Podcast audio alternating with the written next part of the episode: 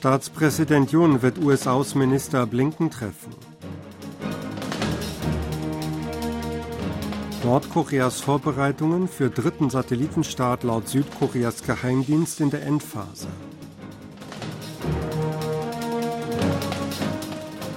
Südkorea und USA intensivieren Bemühungen wegen Nordkoreas Verstößen gegen UNO-Resolutionen.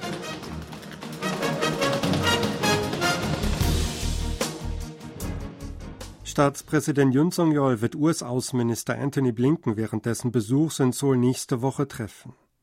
Der Sprecher des Außenministeriums, Im So-sok, teilte mit, den konkreten Termin werde das Präsidialamt noch bekannt geben. Ihm erklärte, Blinkens Besuch werde eine wichtige Gelegenheit bieten, anlässlich des 70. Jahrestages die Allianz zwischen den USA und Südkorea zu einer globalen, umfassenden strategischen Allianz weiterzuentwickeln. Blinken wird am Dienstag und Mittwoch nächster Woche am G7-Außenministertreffen in Tokio teilnehmen und im Anschluss nach Seoul weiterreisen. In der südkoreanischen Hauptstadt hält er sich bis Donnerstag auf. Es sei das erste Mal seit etwa zweieinhalb Jahren, dass US-Außenminister Blinken Südkorea besucht. Nordkoreas Vorbereitungen für einen dritten Satellitenstart befinden sich nach Angaben des südkoreanischen Geheimdienstes in der Endphase. Der Abgeordnete Yu Sang-bom von der regierenden Partei Macht des Volks, der Mitglied im Geheimdienstausschuss ist, berichtet über entsprechende Erkenntnisse des Geheimdienstes NAS.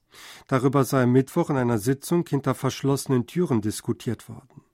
Nordkorea habe demnach bereits den Raketenantrieb und die Startausrüstung überprüft. Auch scheine das Regime technologische Hilfe von Russland bekommen zu haben. Daher werde mit einem Erfolg des kommenden Staats gerechnet. Pyongyang fehlten aber weiterhin Technologie und Geld, und es sei unwahrscheinlich, dass Nordkorea über die Kapazitäten für einen Wiedereintritt ballistischer Raketen in die Erdatmosphäre verfüge oder Technologien für die Beförderung mehrerer Sprengköpfe. Nach Angaben von Südkoreas Botschafter in den USA Cho Hyun-dong intensivieren Seoul und Washington ihre Bemühungen, um Nordkorea von Verstößen gegen Resolutionen des Weltsicherheitsrats abzuhalten. Dabei gehe man gemeinsam mit Staaten vor, die ähnliche Ansichten hätten, sagte der Diplomat am Mittwoch in Washington bei einem Treffen mit südkoreanischen Korrespondenten. Beide Staaten wollten ihre Anstrengungen verstärken, da es Anzeichen für einen illegalen Waffenhandel zwischen Nordkorea und Russland gebe. Auch Anzeichen für Verbindungen zwischen dem nordkoreanischen Regime und der Hamas gebe es. Seoul und Washington richteten ihre Anstrengungen unter anderem darauf herauszufinden, was Pyongyang im Gegenzug für Munitionslieferungen im großen Stil an Russland bekam. China hat die Abschaffung des nordkoreanischen Generalkonsulats in Hongkong offiziell bestätigt.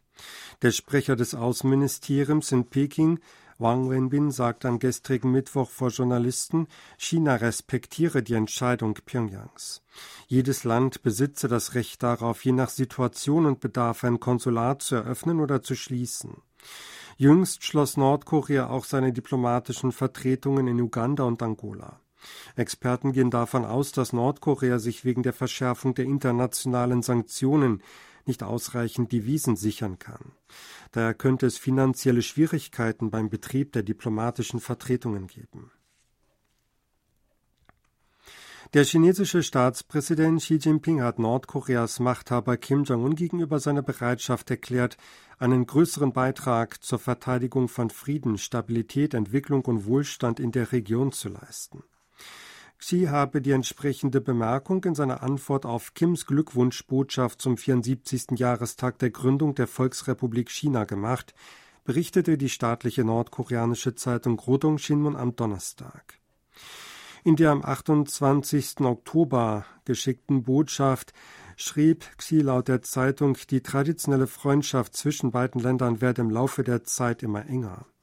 Angesichts der ernsten und komplexen Veränderungen der internationalen und regionalen Lage sei bereit, die Weiterentwicklung der chinesisch-nordkoreanischen Beziehungen zu fördern, betont er weiter.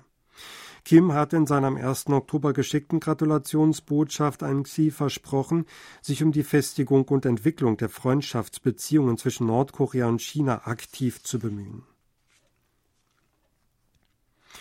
Tokyo Electric Power Company TEPCO hat heute mit der zweiten Runde der Einleitung kontaminierten Wassers aus der Atomkraftwerksruine Fukushima in den Ozean begonnen. Das gab der Leiter des Büros für Strahlennotfälle in der südkoreanischen Kommission für nukleare Sicherheit Shin Jae-shik heute beim täglichen Briefing über die Angelegenheit bekannt. Die südkoreanische Regierung überwache Daten der Einleitung kontaminierten Wassers, erklärte Shin. Sie habe Experten des Koreanischen Instituts für nukleare Sicherheit nach Fukushima entsandt, um die dritte Runde der Ableitung zu überprüfen. Die regierende Partei Macht des Volks will einen Sonderausschuss für die mögliche Eingemeindung Kimpus nach Seoul einsetzen. Das an Seoul angrenzende Kimpo zählt zur Provinz Gyeonggi, die Seoul umschließt. Das Gremium soll sich mit den rechtlichen Voraussetzungen befassen, damit Kimpo auf dem Wege eines Sondergesetzes ein Stadtteil von Seoul werden kann. Der Ausschuss will sich Meinungen aus der Öffentlichkeit anhören und Gelehrten und Experten die Möglichkeit geben, ihre Sicht der Dinge zu den Plänen zu erörtern. Die PPP schenkt auch der öffentlichen Meinung zur Bildung eines Mega-Seoul Gehör.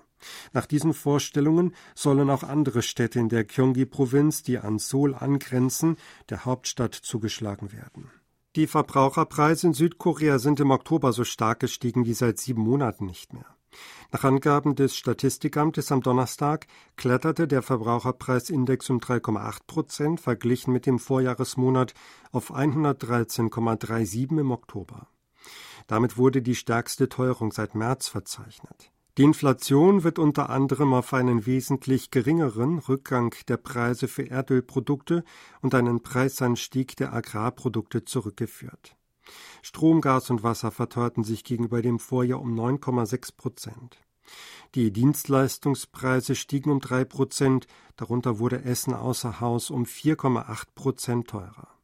Beim Untergang der Fähre Seewol im April 2014 sind insgesamt 304 Menschen ums Leben gekommen oder gelten als vermisst. Neun ehemalige leitende Beamte der Küstenwache, darunter der frühere Chef der Küstenwache, Kim Sok-yun, wurden im Jahr 2020 vor Gericht gestellt. Ihnen wurde vorgeworfen, dass aufgrund mangelhafter Erstmaßnahmen Passagiere nicht gerettet werden konnten. Der oberste Gerichtshof bestätigte neun Jahre nach der Katastrophe den Freispruch für die Angeklagten. Das zuständige Richtergremium erklärt in Bezug auf den Freispruch in der Vorinstanz, dass das untere Gericht das Gesetz nicht falsch interpretiert und keine Beurteilung ausgelassen habe. Im Gerichtsverfahren hatte die Staatsanwaltschaft behauptet, dass die Angeklagten ihre Pflicht zur Rettung von Menschenleben verletzt hätten. Die Angeklagten hatten zwar Bedauern über das Unglück geäußert und sich entschuldigt, sie hatten jedoch argumentiert, dass sie aus rechtlicher Sicht nicht schuldig sein könnten. In erster Instanz waren sie freigesprochen worden. Die Katastrophe sei kaum vorhersehbar gewesen. Es hätte zudem nicht damit gerechnet werden können, dass der Kapitän der Fähre Seewol und die Besatzung als erste von Bord gegangen seien, hieß es zur Begründung. Das Gericht in zweiter Instanz sprach im Februar letzten Jahres die ehemaligen Beamten der Küstenwache ebenfalls frei. Es gebe keine ausreichenden Beweise für Fahrlässigkeit bei der Arbeit, so die Richter damals. Die Oberflächentemperatur der Meere um die koreanische Halbinsel ist dieses Jahr auf den höchsten Stand seit Beginn der Beobachtungen gestiegen. Das Nationale Institut für Fischereiwissenschaft teilt am Donnerstag mit, dass die entsprechende Temperatur von Ende August bis Anfang September im Schnitt bei 26 Grad gelegen habe. Das entspricht dem höchsten Stand, seit das Institut 1990 mit der Messung von Temperaturen an der Oberfläche der Meere Koreas mittels Satelliten begonnen hatte. Verglichen mit dem Durchschnitt im selben Zeitraum in den Jahren 1997 bis 2022 von 24,4 Grad sind es 1,6 Grad mehr. Ein Mitarbeiter des Instituts sagte, dass es immer häufiger zu extremen Wetterereignissen komme.